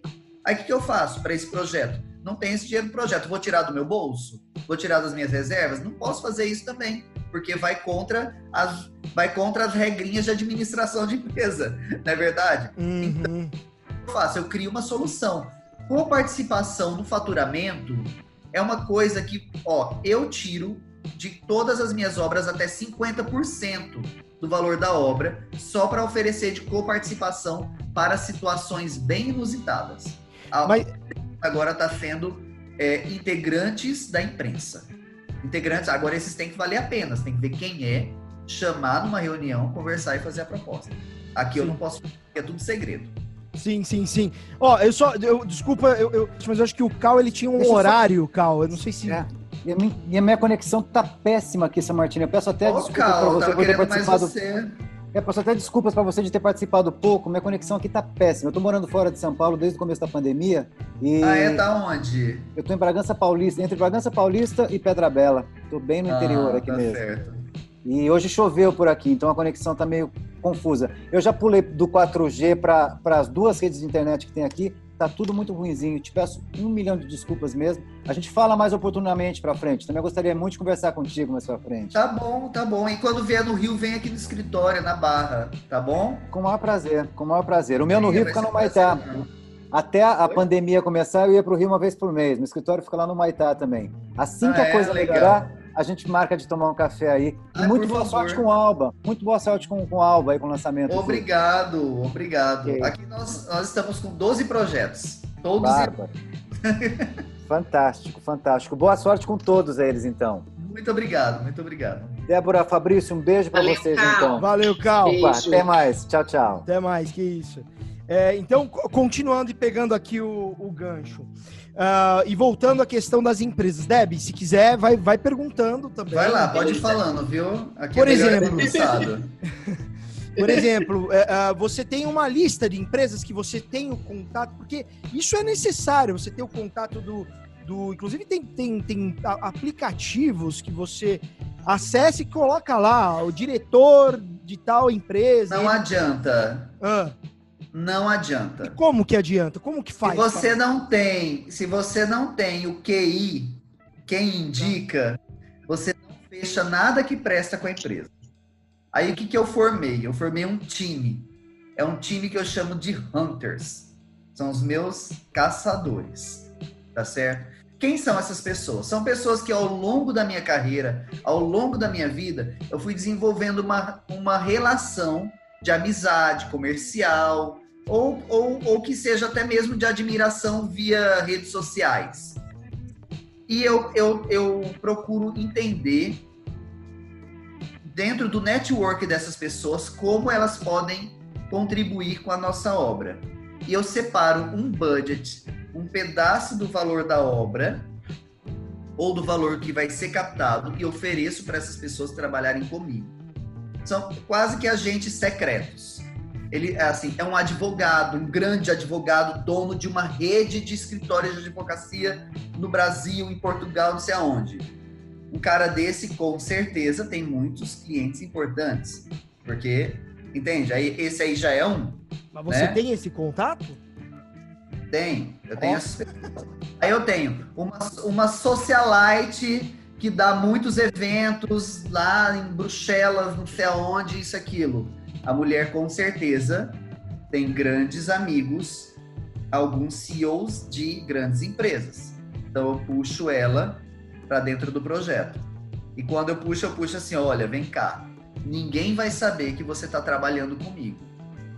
Mas do valor que você conseguir, tanto por cento é seu. Porque existem muito aquelas pessoas que elas, elas é, também elas, elas aparentam uma situação de vida bem maior do que o que, o que realmente elas vivem. E elas procuram sustentar isso de várias maneiras. Uma delas é ganhando comissionamento, participação uhum. em que elas participam. Tem já aqueles outros que são intermediadores de negócios, realmente eles são do, do ramo do commodity e é o negócio deles fazer isso. É um outro perfil de pessoas. Todos esses eu trabalho. Tem aqueles que são profissionais muito, muito bons e gabaritados que trabalham em setores é, primordiais de grandes empresas, que é o setor jurídico, contábil, administrativo. Eles trabalham nesses setores né, de algumas, de várias empresas, né? Tem, eles têm empresas que servem, prestam serviços para essas empresas. Então, por causa disso, eles desenvolvem automaticamente uma relação de amizade, de confiança com os CEOs dessas empresas. São nessas pessoas que eu chego e faço propostas e levo para jantar e levo para viajar e faço a proposta de vir trabalhar com a gente como hunter, e daí, quando eu preciso de uma empresa de um certo segmento, eu ligo para a pessoa e falo: quero uma empresa do ramo têxtil, qual que você tem para me oferecer? Ah, eu tenho a Van, Guararapes, a Renner, eu tenho. Aí eu vou e escolho a que eu quero. Vá por essa aqui e vê. Ah, mas a... aí ele já vem com as histórias internas. Uhum. Ah, a Renner não pode, mas a Guararapes ou a Van, ela tá numa numa situação de promover certa coisa que vai caber com o seu projeto. Ah, porque a empresa X de cosmético está fazendo uma campanha sobre violência contra a mulher. E eles sabem dessas informações antes da gente, porque eles estão lá nas reuniões cotidianas das empresas, eles estão conversando com os donos das empresas, eles estão viajando nos jatinhos particulares dessas pessoas, e são nesses momentos que a gente consegue colocar o produto em pauta. Porque se eu marcar uma agenda com o setor de marketing, eles têm essa agenda, eles recebem, sei lá, mil por dia, e eu vou ser só mais um dos mil que vão, vai ser visto e que pode ficar por ali mesmo. Então é nesse momento aí, essa é uma outra estratégia que a gente utiliza, entende? Mas também, mesmo com todo esse conhecimento, se eu tiver um produto que não traga retorno, e gente, não vamos ser românticos. Não vamos pensar que só o retorno de só a isenção de imposto ou só um retorno social ou isso e aquilo vai convencer uma empresa. Não convence. Não, não convence, cara. Inclusive, não eu, convence. Eu, Eles, eu falo isso nas minhas palestras toda vez. O que convence um ó, a mente do empresário é diferente da mente do artista. Ele pensa em número. Ele quer saber número, o que você traz de vantagem para a empresa dele. Você pode trazer duas coisas você ou três, você pode trazer dinheiro de volta, que é uma coisa, você pode oferecer parte da obra, trazer ele como investidor, muitas coisas. Você pode trazer notoriedade, que é quando o seu produto atinge um patamar de mídia, que é onde eu ataco no plano de mídia, que a empresa dele não conseguiria sozinha, porque tem setores da imprensa e da mídia e, da, e, e, e do, do marketing digital que uma empresa não consegue atingir sendo só uma marca. Só um produto consegue atingir, que é o caso da gente, o produto audiovisual. Tá? Deb, manda ver, Debinha. Ataca a pau. É... Bom, queria te perguntar, é, falando um pouquinho sobre um projeto pessoal, né? Eu tenho um projeto de uma série e todo mundo sempre fala para mim assim, não, você precisa transformar ele em longa, porque o longa é muito mais fácil de captar recurso, é muito mais fácil de captar clientes, inclusive. É, só para contextualizar um pouco, a série se passa numa cantina do Bexiga, fala de relações uhum. familiares. E a gente tentou já também contato com empresas alimentícias nesse setor, enfim, é, pensando nessa, nessa venda mesmo desse projeto, ou enfim, de outros projetos de outras pessoas. É, qual seria esse caminho, se você pudesse falar, Samachilhas, tem poucos passos, qual seria esse caminho para a gente conseguir viabilizar projetos assim autorais, é, que não seja por leis de incentivo? Eu sei que você já deu aí muitas dicas de como você faz isso, né? É, então não sei se a dica seria a gente apresentar o projeto para você ou se teria algum outro caminho aí. Não, né? eu, não eu não acho, é, é, seria impossível. Imagina se, é, se de, eu faço, como o Fabrício sabe, eu faço, eu faço palestras e tudo mais tem muita gente que, que a gente se envolve não só através, através não só as presenciais, mas também eu presto consultoria para muitas pessoas. Se eu fosse é, acoplar todos os projetos para fazer captação, eu viraria um produtor e iria virar aí um, um, captador de recursos, né? Que não é a minha, não é a minha meta fazer isso. Mas eu assim, uma, uma das coisas que eu, uma das, das coisas que eu gosto de voltar para o universo é ajudar as pessoas a fazerem isso, com, com a expertise, com as ideias e com, com coisas desse tipo.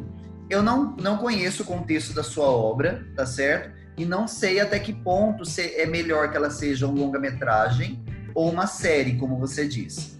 Mas eu vou dar exemplo de algumas obras que eu já tive envolvido e que eu vi que elas, elas pretendiam ser série, mas que eu percebi que era muito melhor que elas fossem um longa.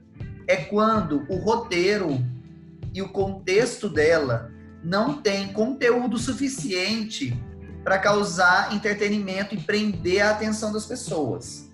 Isso apenas por captar. Eu estou falando é por assistir.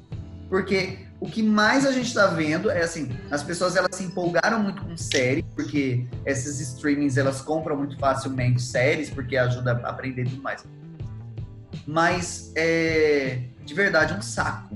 Muito difícil assistir as séries muitas vezes muito difícil, porque elas ficam é, dando voltas em cima, em cima do mesmo assunto por falta de contexto, por falta do. Isso é questão de roteiro, por falta do que contar, do que fazer. Aí isso vai do seu produto. Você tem que ver se a sua história é longa demais e realmente cheia de elementos. De, de, de modo que você não consegue de jeito nenhum condensar ela em, uma, em um filme, então é realmente o fato de você fazer uma série. Aí você vai fazer uma série, né? E você vai contextualizar isso dentro. Eu acho uma série, é, séries mais fácil de captar do que um filme. Já acho o contrário. Porque você pode dividir por episódio, entendeu? Colocar uma situação em, em que envolva uma grande empresa, uma, uma coisa de, ou, ou, até uma média empresa dentro de cada episódio. Então você tem é, dividido por episódios vários produtos mais baratos, onde você consegue financiar um a um com, uma, com um patrocinador diferente. Tá bom? Vou dar um exemplo aqui. Eu posso fazer uma, um filme que custa é, 4 milhões. Mas eu posso fazer uma série com vários episódios que custe 300 mil cada episódio. Entende? Onde o piloto custou 400 mil, porque era o piloto, porque era o primeiro, porque o formato custa um pouquinho mais caro. Aí o piloto é patrocinado por uma empresa, então eu faço logo o piloto. Aí o próximo episódio, e o próximo, e o próximo, e o próximo. Então, ela se torna mais fácil porque você vai tendo partes do produto já finalizados e prontos para poder ir atingindo uma próxima fase de captação, do que se você tem que captar o valor inteiro da obra, é, é, oferecendo como como referência apenas a sua, as suas, suas ideias. Né? Então, o patrocinador, como ele, ele é muito pau, pau, pedra, pedra, ele vai realmente preferir ver como está ficando o produto, e, porque vai ficar mais fácil dele entender onde ele está pondo o dinheiro dele. Então, e outra coisa que você promove um um prolongamento da, da, da marca dele em exposição também, porque por, se ele, vamos dizer que eu entro sozinho na sua série, eu sou o único patrocinador da sua série, eu vou ter a minha marca muito mais exposta por muito mais tempo. Então, eu não acho que é mais difícil, eu acho que é o contrário, eu acho que é mais difícil você conseguir é, é, encontrar conteúdo suficiente e que prenda a atenção que venda pipoca. Gente, pelo amor de Deus, que venda. É, que, que, cause frição, que cause emoção, que, que dê entretenimento. É, o mais difícil é você conseguir isso num, num, em, em, muitos episódios. Então, se você tem isso, se você tem entretenimento suficiente para vários episódios, vá, vá com, com sem medo de ser feliz na sua série, porque você vai fazer sucesso. Entende? Agora, se você não tem, se não é suficiente, reduz um pouquinho ou condensa todo e faz um filme bem dinâmico. Fica mais interessante do que uma série chata. Entendeu? Cara, não sei se é, é, né? é, Era isso que você queria saber. É tanta coisa, né, Debs? Pra quem tá do lado da, na produção, porque é tanto. É tanto pormenor, porque é mesmo a pré-produção pro piloto, tem tudo tem um custo, né?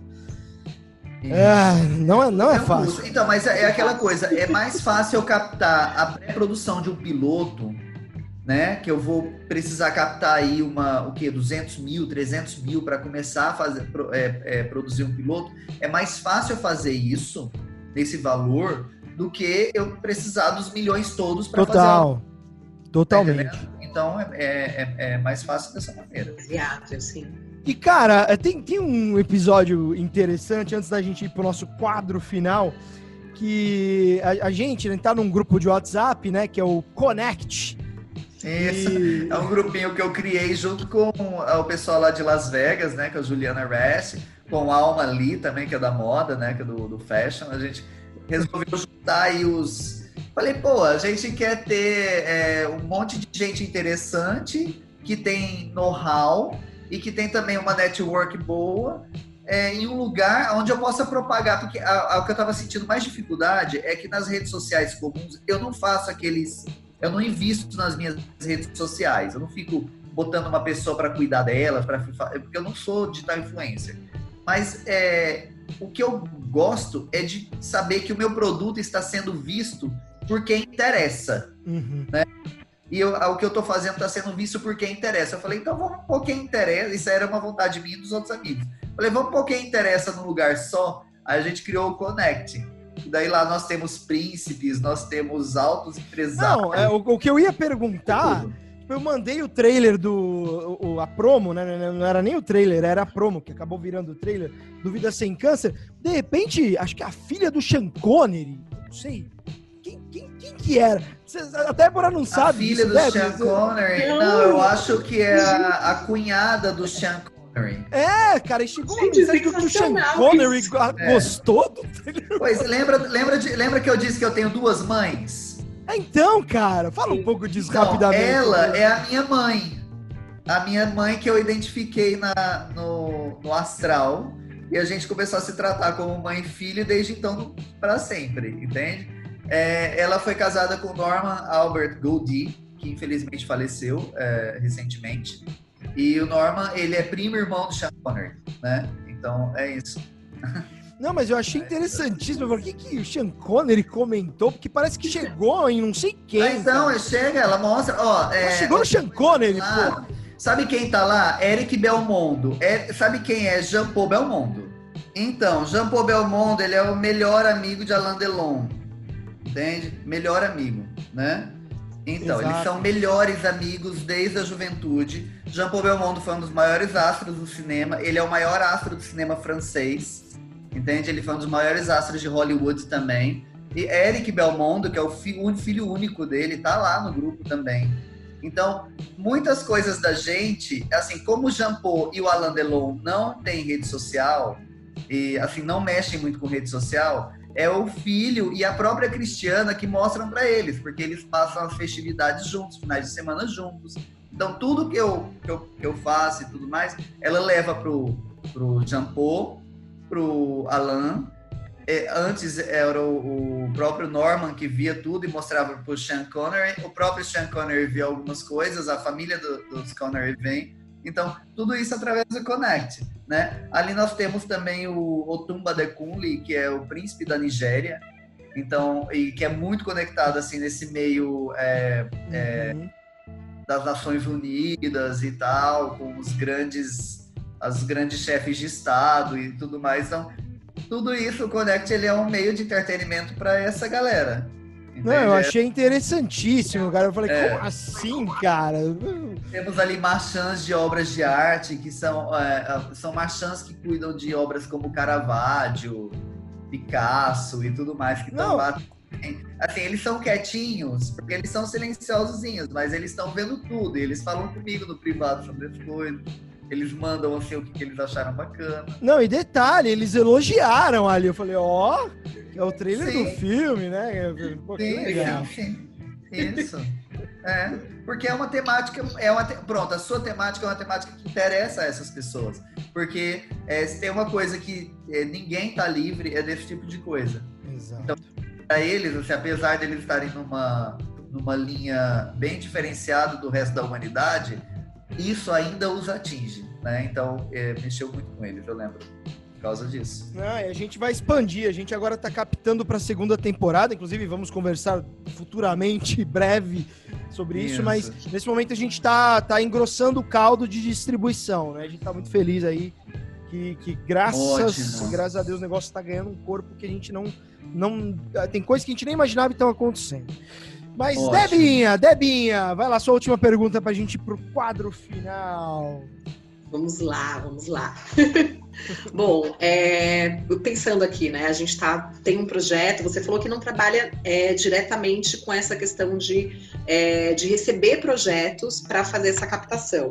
Ou Isso, você trabalha? O que, o que, eu faço? Eu pre, uh, hoje não muito, mas assim, para alguns eu presto consultoria. Fabrício, hum. isso, sim. Eu presto consultoria para algumas empresas, para algumas produtoras, para ajudar elas a, a, a, levar, a moldar o projeto delas da maneira melhor possível para poder fazer a captação de recursos. Então, se eu já tenho essa produtora que trabalha junto comigo, por exemplo, num projeto, você faz esse, esse caminho também. Eu faço esse caminho, essa consultoria.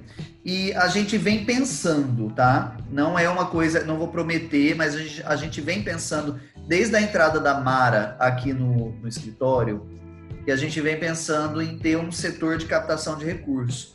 Porque a, a Mara ela tem, ela tem uma equipe inteira que faz envelopamento dos projetos, sabe como é o envelopamento, né? Assim, é, tipo, uhum. bom, vamos lá, envelopamento de projeto. Ficar é um pouquinho para quem está ouvindo. É, é verdade, para quem está ouvindo. Envelopamento de projeto, gente é quando você tem, uh, tipo, eu tenho o um projeto, tá? O meu projeto é lindo, ele fala tudo sobre a minha obra, mas ele não mostra como aquela empresa específica vai estar inserida dentro da minha obra.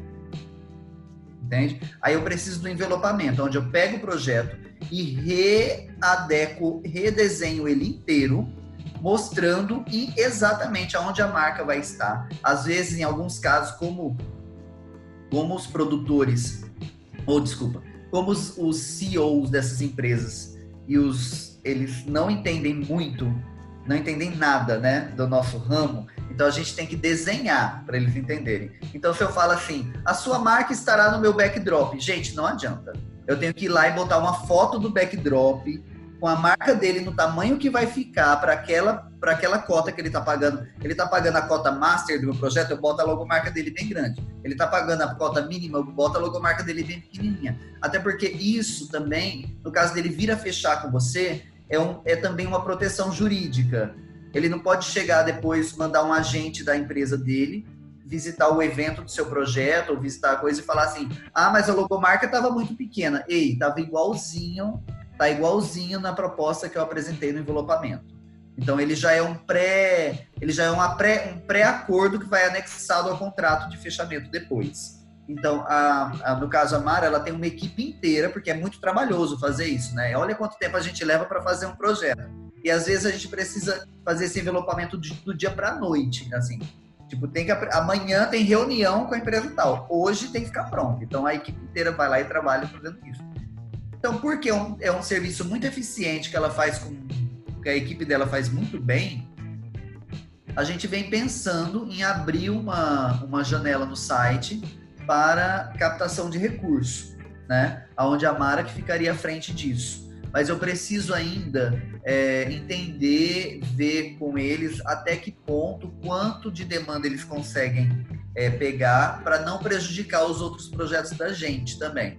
Então, quando a gente conseguir entender isso, talvez eu abra uma janela. Então, quem acompanha aí o samartinifilmes.com é, fica olhando lá. O dia que abrir uma janelinha com o nome captação de recursos, pode clicar lá que a Mayra vai atender vocês. Mas por enquanto não tem. A gente já abriu uma janelinha lá para distribuição, que é em parceria até com a Europa Filmes a princípio, mas também com outros, com outros, com outras possibilidades, como eu já tinha explicado inicialmente. Não, e, e só um ponto antes da gente ir para o quadro final, essa questão do abatimento no imposto, claro, depende de muita coisa. Ah, é um filme com o Wagner Moura, é um Tropa de Elite 3. É, é, a contrapartida com a empresa, você vai precisar de pouco para convencê-la. Uhum. É, não estou avaliando aspectos políticos, né? Estou avaliando em aspectos de obra de retorno, ok. Mas se você é uma, se é uma obra que não é tão conhecida, se é uma aposta, por exemplo, não é um Turma da Mônica, como como que o Cal é, trabalhou, pô, é um puta nome, você não tem muito o que falar pro cara, vai ter um filme, é um live action. que já se vende, né? Que já se vende. Mas é. tem projetos, eu tô falando isso, Debs, é, até porque eu, é, é, eu, eu cheguei a conversar com muitos empresários. A primeira pergunta que o cara faz, e aí que eu que fazendo um coro com o que o Sam tá falando, é qual é o ROI eu lembro muito bem, eu tava trocando um WhatsApp com o cara, o Royal Return Over Investment, ou algo assim. É, uhum. O cara tava trocando o, o, o WhatsApp, ele, não, aqui explicando as regras de abatimento na lei do audiovisual, ele tá, mas qual que é o ROI disso? Então. Cara, você é... não tá é perdendo dinheiro, e o cara ainda assim Ainda não importa. Vou, Eles... Gente, eu vou dizer para vocês, eu nunca, nunca, nunca, em nenhuma reunião que eu tive com um empresário, eu nunca vi nenhum interessado em abatimento de imposto. Nenhum. Eles querem saber que retorno eles vão ter. Até porque o abatimento vai, vai mexer na conta dele, mexe. Então, assim, é, tem que tomar. E muitas vezes eles não querem. É. Não querem coisinha com receita, não. É, é ninguém mexendo nessa parte dele. É delicado. Tá bom, mas quanto é que você quer para botar aí na sua obra e a gente fazer um negócio bem bacana aqui? Quanto é que eu vou ter de retorno? Vamos tratar assim que eu acho que é melhor. Aí, o que, que eu ofereço às vezes? Que aí a Alba já tem. Eu tenho em todo projeto, todo projeto eu faço ele bem completo. Eu não vou num produto só. É uma outra, é, é, é um outro segredinho que a gente tem aqui que eu tô dando para vocês, uhum. dando para vocês, entende? É, lembra que eu disse lá no começo da coisa que eu comecei minha vida criando porco? Quando você, quem criou porco, quem tá me assistindo aí que já criou porco, sabe que do porco a gente aproveita tudo, né? Vai do rabo, as vísceras, a tudo, ao casco, tudo se aproveita. Então, eu já dessa cultura, eu nunca perdi nada. Na minha época de moda, aquelas a, a, a, beiradinha do tecido que sobrava, eu desenvolvi um produto com aquilo. Os retalhos que sobravam, a gente desenvolvia outro produto com aquilo. Os restos de tinta da coloração, eu mandava reaproveitar para fazer tie-dye e fazer uma outra linha de produtos. Sempre reaproveitei tudo. Então, o que, que acontece? Quando a gente está desenvolvendo um projeto, é tanto trabalho de pesquisa, é tanta, tanto material que, que você acaba produzindo para poder chegar ao seu produto final, que você que eu comecei um dia a pensar, por que, que eu não vou aproveitando isso? Eu comecei a pensar nisso em Alba. Tá? Foi Alba também que trouxe isso para mim há, há, dois anos atrás, quando eu estava ainda mexendo em Alba. Porque eu comecei, assim, eu pensei, bom, eu vou falar sobre a vida de uma mulher que sofreu violência. Legal, mas é, a mulher da história real, né, a da história real, ela não teve uma reviravolta ela viveu vivendo violência pro resto da vida até ficar velha. Eu não queria, eu não queria que a minha heroína terminasse assim. Eu queria dar um final de, de superação. Pensei, bom, entrei em contato com uma pessoa que era da, da Justiça Federal, que me ajudou a encontrar, em segredo, algumas mulheres que tinham que são conhecidas e algumas até famosas que tinham sofrido um dia violência na vida e tudo mais. Isso era meu material de pesquisa, só para escrever. E daí eu escrevendo, eu estando sentado nas salas daquelas mulheres, e uma vez até por causa do cenário mesmo, a sala era tão bonita, a mulher era tão linda, era tudo tão maravilhoso que eu pensei, gente, se eu tivesse uma câmera aqui gravando essa mulher, me contando dessa violência que ela sofreu e como ela superou isso, porque ela contava com muito orgulho, porque ela tinha superado, entende? Poxa, isso aqui dá mais um produto, né? Quem não gostaria de saber e, e de entender como se livrar bem de uma situação dessa. Não é, é, eu detesto o assunto negativo, né? Então não era mostrando a, o sofrimento dela durante o período de violência, não. É mostrando como como cada uma, e cada uma se safou de uma maneira tão diferente da outra, eu pensei, poxa, isso aqui dá mais um produto. Hum. É um, e é um produto social. E é um produto que pode dar retorno, é, retorno social de isenção para as empresas que entrarem. Então, esse é um outro produto que é 100% social, que é 100%. Aí eu criei Albas do Brasil. Entende? Aonde a gente procurar, inclusive, primeiro, antes até de eu, de eu, de eu levar ela para as empresas para pegar as isenções, a gente vai colocar primeiro um selo, ou, da, ou do Ministério da Justiça, ou do Ministério do Desenvolvimento, um selo federal nela, para que ela seja, para que ele seja realmente um produto. E daí, através desse selo, a gente vai conseguir uma, um, um material, uma, uma, um pretexto de isenção, né? Aonde a empresa vai poder, então, colocar o dinheiro dela nesse produto, entende? E isentar através desse produto, porque é um produto social. As empresas elas querem você leva um produto cultural e leva a proposta de isenção, eles não querem. Morrem de medo desses escândalos, de vir dizer que foi usado para isso, para meios fúteis, não gostam. Agora, se o negócio é social, aí ele mais, mais social totalmente. Tipo, o seu produto, por exemplo, que é sobre câncer e tal, é um produto social. Um produto desse cabe para esse tipo de coisa. Não, é. e, a gente, e a gente mostrando como a pessoa é, conseguir se safar do câncer, não é mostrando a galera. É, e é esse é o melhor. É igual eu tô fazendo com a Alba, é como, como elas saíram da situação. A violência doméstica é uma coisa ruim? É. Outra coisa também que a gente está chamando muita atenção em Albas do Brasil é a violência, é a violência é, social. Entendeu? A violência que elas sofreram do meio social. Porque elas não, elas não só apanharam em casa, elas apanharam em casa e elas tiveram que trocar todo o meio social delas. Porque, é, mulheres que eram ricas, famosas, bem-sucedidas, em, em, é, que passaram uma vida inteira no meio social, até arrepio, passaram uma vida inteira no meio social, que elas, que elas se acostumaram àquele meio e elas perderam tudo isso. Elas perderam o meio, elas perderam as pessoas, elas perderam convívio com aquelas pessoas que elas amavam. Porque, afinal de contas, elas, elas foram obrigadas a, a, a romper isso no momento que elas optaram por ser livres e por parar de sofrer violência.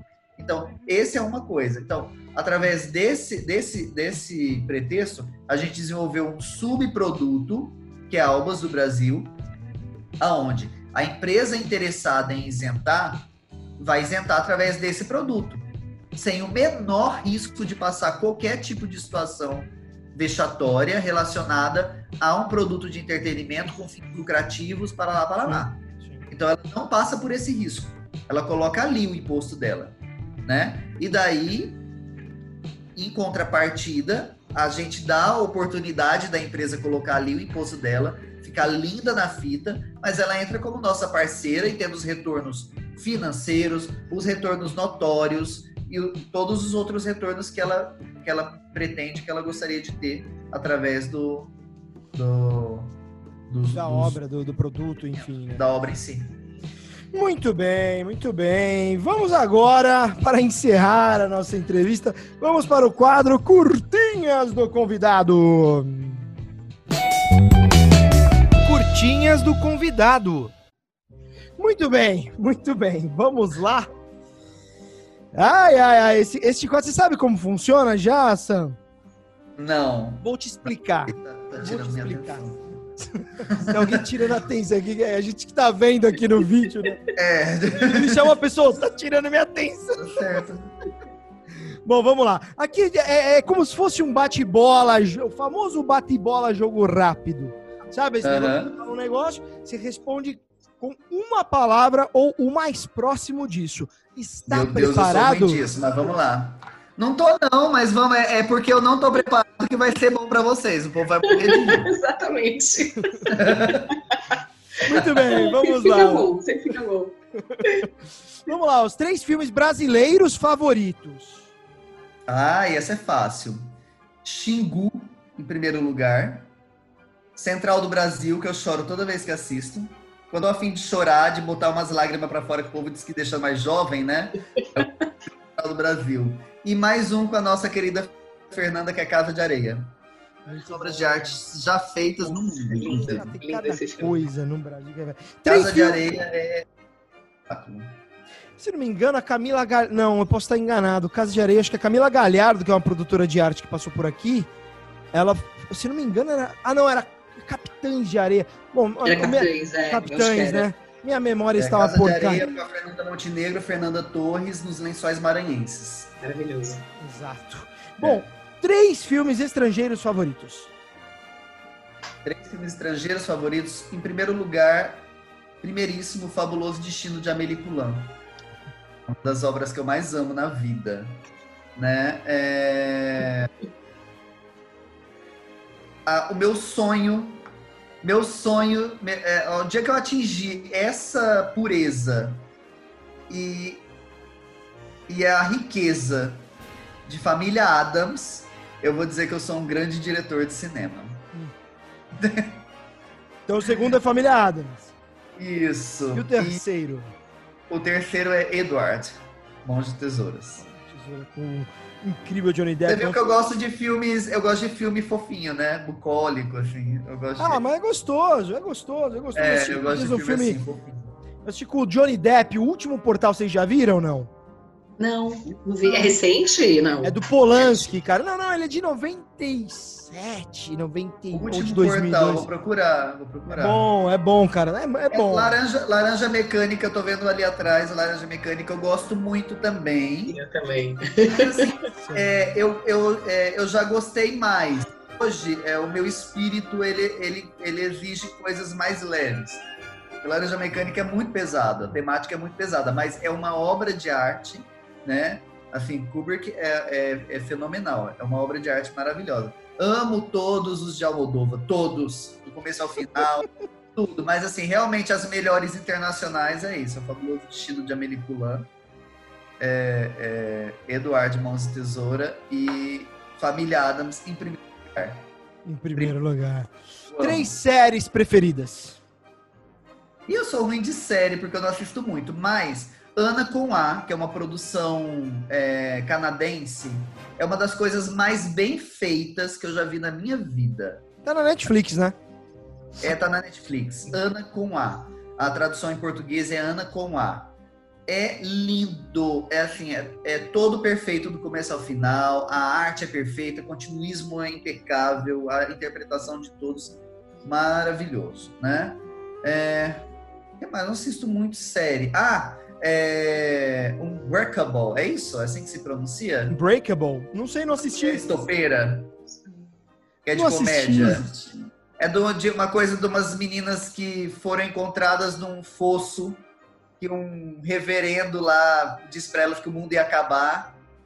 E daí elas, elas foram colocadas em uma. Ele levou elas para um fosso quando elas tinham 12 anos de idade. E elas cresceram nesse, nesse abrigo, né?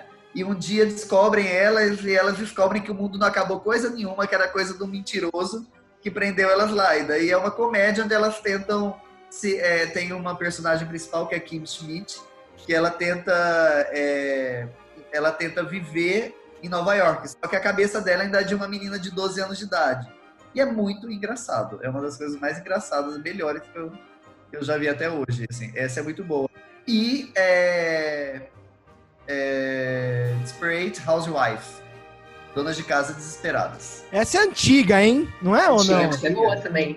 Ela é antiga, mas, é mas muito ela é boa, boa. gente. Muito boa. Chorei quando terminou, porque eu queria que continuasse para ficar assistindo ainda. Viciado É nessa muita série. coisa boa, né? É, vamos lá. Três países com as melhores produções. Ai, Paris em primeiro lugar, com certeza. França, Paris. França. É, é, país, a França, França em primeiro lugar. As obras francesas elas são extraordinárias. É, Estados Unidos, porque realmente o cinema americano é imbatível. Não dá pra negar, né? Os caras fazem bem, né? Não dá para negar. E Alemanha. Germany. É. Muito bem, muito bem, muito bem. Ah, que filme? Se você tiver falar, se você tiver que falar para a pessoa, desligue este podcast e assista, qual seria? Qual seria o filme? Ai, meu Deus, são tantos. Não sei, pode ser um que esteja mais fácil. Ah, estava na Netflix, eu vi, pum, São, recomendo. é porque são tantos. Tem tanto filme que todo mundo precisa assistir, assim, no final das contas, sabe? Mas Central do Brasil é um. Central do Ah. Brasil. Quem não assistiu Central do Brasil não conhece a essência brasileira, sabe? O que mais me emociona naquele filme é o quanto é, retrata bem direitinho o que é o Brasil, sabe? O Brasil ainda é daquele jeito, infelizmente, né? O Brasil ainda tem aquilo. Parece que tem cada vez mais, né? É. Então, assim, para um brasileiro, eu não digo para um estrangeiro, tá? Mas para um brasileiro é, é Central do Brasil. Precisa assistir. Muito bem, esse foi o Curtinhas do Convidado. Curtinhas do Convidado. Ah, está acabando, está acabando. Eu sei que muita gente que ouviu aqui esse podcast vai querer te procurar, Sam. Só falando, Meu eu quero Deus. saber como, como financiar o meu projeto. Ah, Por quê? Porque, né? Enfim, estamos em tempos de vacas magras e o audiovisual virou um desafio, cara, se fazer audiovisual. É verdade. Eu, eu até Tá prometi aí que eu vou, eu vou voltar com as palestras, porque eu acho que é muito importante, sabe? É, vou ver uma forma. Assim, a gente está nesse tempo de pandemia, não pode juntar pessoas, né? Então eu não posso já juntar aquele tanto de gente de novo para palestrar e tudo mais, mas talvez fazer isso de uma maneira virtual, né? Para que todo mundo Exato. possa ter acesso. Vamos uma maneira de poder. Acho que agora, mais do que nunca, se você fizer, eu tenho certeza que muita gente do audiovisual vai, vai assistir, sem dúvida. Ah, tomara. Tomara que as minhas besteiras aqui tenham feito sentido. Imagina, muito. Não, cara, foi muito bom, foi muito bom. Debinha, dá os seus, seus depoimentos finais aí, despede do pessoal e fala, recomenda um filme pra galera assistir. Ah, meu Deus, é verdade, eu tinha esquecido disso. Peguei! A Beijo ainda falou, falou, olha, pense em um filme para você recomendar depois, eu esqueci, mas vamos lá. Eu quero te agradecer muito pela presença, Samartini, sem dúvida foi uma Ah, eu que troca, uma troca muito bacana, né? Tanto que para mim como atriz, como o Fabrício mesmo fala, a gente tem que se produzir, tem que criar nossos projetos. Então ouvir também que ah, nós temos outros é, caminhos é muito bom também dar essa essa esperança, sabe? Pra gente como Ah, eu, eu espero que eu espero que o brasileiro ele aprenda a trabalhar de forma mais independente, porque aqui os maiores artistas do mundo estão aqui, gente. São os maiores do mundo. Mas não tem para artista americano, não tem para canadense, não tem para francês, não tem para alemão, não tem para ninguém. O brasileiro é a raça mais criativa do mundo, porque a gente vive na diversidade, né? E é na diversidade que a criatividade aflora, brota. É, uma das. é, você tinha me perguntado assim, como era para poder chegar. Eu, ti- eu esqueci, era isso que eu estava tentando lembrar o que falar. Como era para poder chegar no, no, no empresário e tudo mais, se portar e tal, ter aquela coisa de, de ser recebido e ser entendido pelo empresário. E daí eu vejo no meio cultural, né? Assim, a, a- a- muito legal. Eu falei agora em liberdade, acabei de falar em liberdade. Mas se você não tem uma. Um- não, não prepara, não faz o seu marketing pessoal é, de, de, maneira, é, ade- de maneira adequada, que se encaixe nos padrões corporativos, você tem que encontrar alguém e colocar essa pessoa na sua equipe para poder fazer essas apresentações.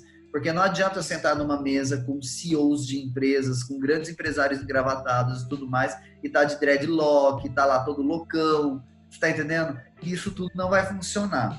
Isso é, era uma, uma, uma das coisas que eu queria colocar para uhum. em relação a isso, sabe? É, é, a imagem, né, cara? A gente vende a nossa imagem, né? E isso, se você tá você assim como sociais, é, tudo mais, os produtores culturais aí, ai, as, as rodas de baseado, não sei o que e tudo mais. Isso tudo, quando você vai levar uma coisa para o empresário, gente, eles vão olhar tudo. Eles vão ver a sua ficha policial, eles vão ver você na Receita Federal, eles vão olhar a sua empresa e eles vão stalkear os seus, suas redes sociais todas. Eles vão ver tudo. Né? Então, o que você coloca lá é muito importante. Mais um motivo para eu sair do Instagram. Eu tô brincando, tô brincando. Não, sair não, tem que ter, mas tem que ter adequadamente. Entendeu? Tem que ter e usar a seu favor. Também, né? Isso, usar ao seu favor. Exatamente. Muito bem, Sam. Eh, suas palavras finais. A despedida deste podcast. Bom, as minhas palavras finais é isso. Você tinha me perguntado como as pessoas, é, quem quisesse encontrar, como faria, né? Assim, a maneira que eu posso divulgar aqui é o site, que é o www.samartini.com filmes.com. Essa Martini Filmes e um M mudo mesmo, como em inglês.com. Uhum. E o mais próximo mesmo que eu posso divulgar é o meu Instagram, que é mr.sanmartini. Muito bem, muito bem. Ó, eu vou te procurar porque a gente tá levando o filme lá para fora. Já legendamos em inglês, já, já ah, maravilha. A gente vai colocar na CNN Internacional e na PBS. É muito isso. bem, muito bem. Este foi o Roda de Cinema. Eu sou o Fabrício Rinaldi. Lembrando que nós estamos no Pocket Casts, Radio Public, Anchor, Google Podcasts, Spotify, Breaker e Overcast e agora no YouTube. E sigam a gente também no Instagram, arroba Roda de Cinema. Este foi o Roda de Cinema, um grande abraço, um forte beijo, é ao contrário. Fui! Até a próxima!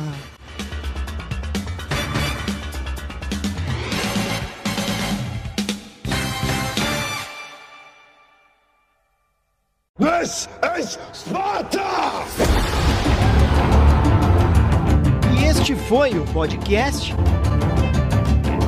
Roda de Cinema. Deixa passar aí! I am not in danger, Sky. Why so serious? I see dead people. I'm the king of the world! Eu estou grávida de Luiz Carlos Prestes! I am the danger. Como foi isso? Não sei, só sei que foi assim.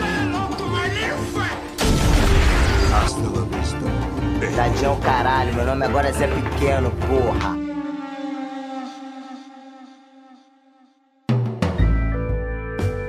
Realização e produção Cisne Negro Filmes.